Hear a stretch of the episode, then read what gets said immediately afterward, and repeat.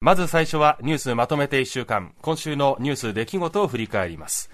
今週のゲストコメンテーターは東京都立大学准教授政治学者の佐藤真さんです。佐藤さんおはようございます。おはようございます。よろしくお願いします。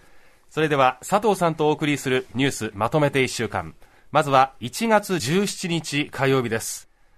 中国国家統計局は去年末の時点の中国本土の総人口が14億1175万人と前の年に比べて85万人減ったと発表しました。人口が前年比で減少するのは大躍進運動のもと多数の餓死者が出た影響があった1961年以来61年ぶりです。以上週の前半のニュースをお伝えしました。まず中国が61年ぶりに人口減少に転じるというニュースなんですが、佐藤さん、いかがですか？はい。あのまあ、この人口減自体は、あのまあ、コロナの影響もあるんですけれども、はい、以前から予測されていた通りなんですね、えー、あのまあ、一人っ子政策が、まあ、展開されましたけれども、はい、それでもあの今でも少子化がすごくあの中国では進行していて、ですね、えー、特にその、まあ、都市部の、まあ、カップルの中でですね、あの、あまりその子供をたくさん持つのを、あの、喜ばないような風潮というのがあって、はい。えー、まあ、その結果として、まあ、人口減がどんどん進むというような展開なんですね。で、あの、えー今年中には、あの、すでに、あの、インドがですね、はい、あの、中国の人口を抜くというふうに、あの、見られていまして。国連もそういう見通し示してますね。ですから、あの、まあ、今までも予想通り当たってきてますので、おそらく、まあ、本当にインドがですね、大きな市場として、はい、あの、まあ、今後重要になってくるだろうと。まあ、このあたりの国際、まあ、的な変化ですね、に関しては、あの、注目すべきかなというのが、あの、一つです。うん。で、同時にですね、はい、あの、まあ、今回その人口減ですので、なんかあたかもこう政策の失敗によって日本と同じようなルートに乗ってるように見えなくもないんですけれども、えー、で、しかしながらですね、あの、実はその少子化では確かにあの合計特殊出生率という、まあ、一人女性がですね、一生のうちにまあどれぐらい子供を産むかっていうですね、あの比率では、あの日本は1.34ぐらいで、えー、中国は1.28ぐらいあの、ほぼ同じぐらいなんですね。はい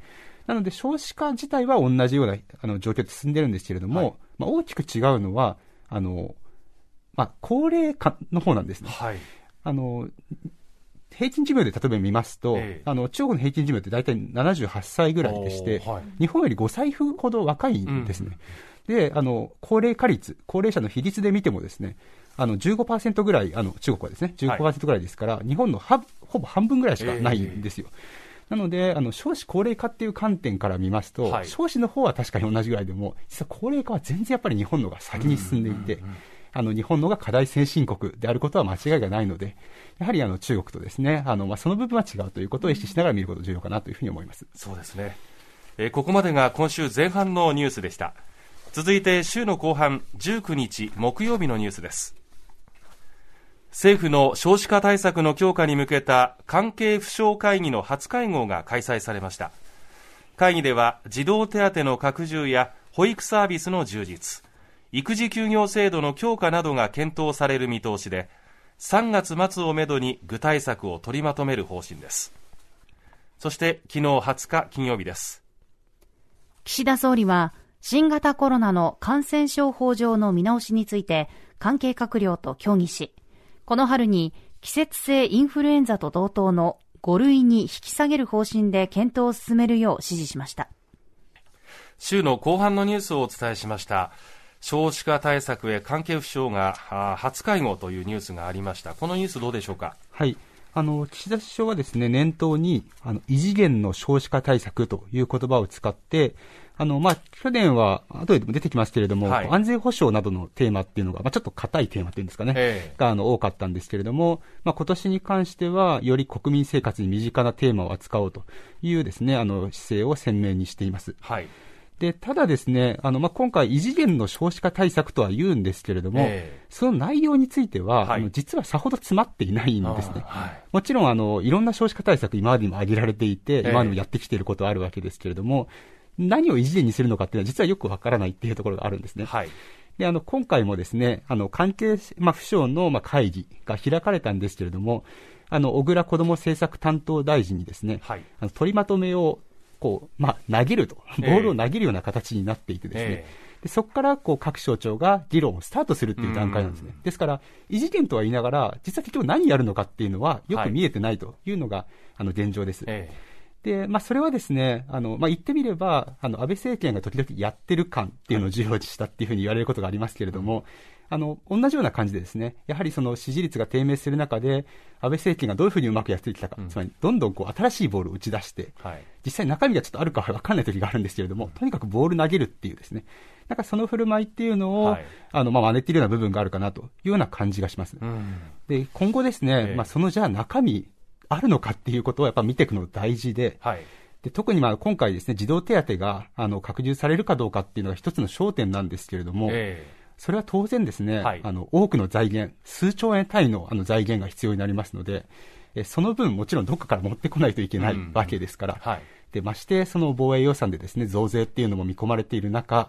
果たして本当にそこまでできるのかっていうのはですね、今後注目すべきポイントかなというふうに思います。わかりました。政府は6月にまとめる骨太の方針に子ども政策の予算をですね、将来的に倍増していく道筋を明記する方針だということです。えー、それからコロナ、この春に5類に引き下げというニュースがありました。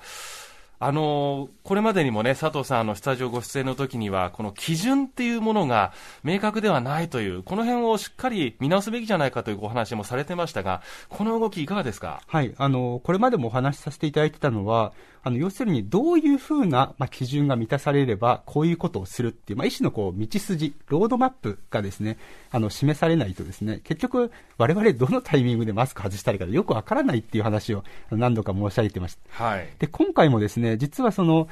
えまあ、先ほど申し上げたのと同じような感じで、あの岸田首相のイニシアティブで、えー、まあ、今回、こういうふうにすると言って、上からこう落ちてくるんですね。うん。うん、しかしあの、当然、首相、専門家ではありませんから、えーなんで今回このタイミングでこうなのかっていうことは、はい、やっぱりよくわからない、説明されてないんですね。はい、で、あの、まあ、国際的にですね、どこももう緩んでいますから、どこかで緩めるしかないことは反対はしないんですけれども、はい、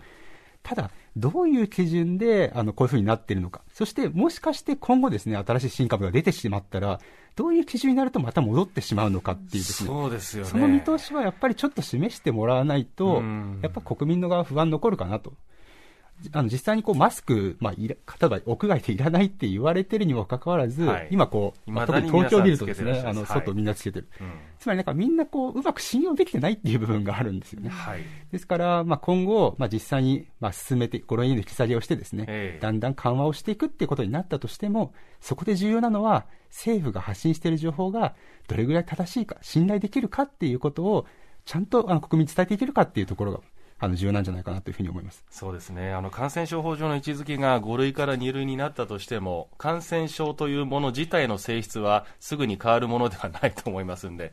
その辺をねえー、あ今ちょっと私の言い方間違ってましたね、はい、逆ですね、うん、2類相当から5類になる、5類相当になるというこの転換、でも病気、症状、この性質自体が何か劇的に変わるかというと、うん、そういうものではないという認識ですよね、そ、ね、こはちゃんと押さえておく必要があると思います。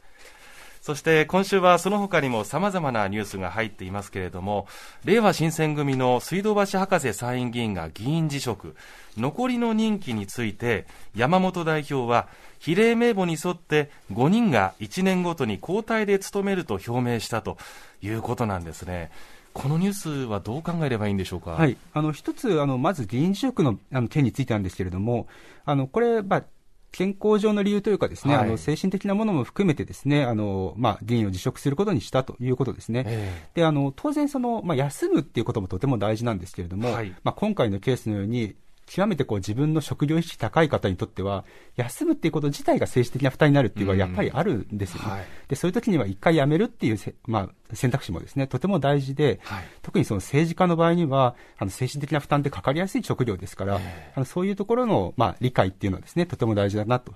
実際にこうニュージーランドのアーダーン首相がですね、はい、やはりこう精神的に、まあ、ちょっと燃え尽き症候群みたいなことを理由にですね、うん、あの辞任するということを表明した折でもありました。はい、あのそういうこう政治家の、まあ、政治的な部分っていうのはですね、配慮っていうのは、やはり重要なんだかなというのが1個目です。このローテーション制っていうのはどう思いますか、はい、このローテーション制についてはですね、あのもちろんこういろんな批判があるんですね。なんかこう無責任じゃないかとか、パラパラ変えるのどうかっていうですね。えー、で、ただですね、あの比例代表はそれぞれ政党からこう選ぶっていうあの制度ですので、はいあの、まあ、その名簿上ですね、あの、その順々にやるっていうことは、あの、制度上は可能です。で、また他国でかつてやっていたという先例も、はい、まあ、いくつかあるんですね。はいはい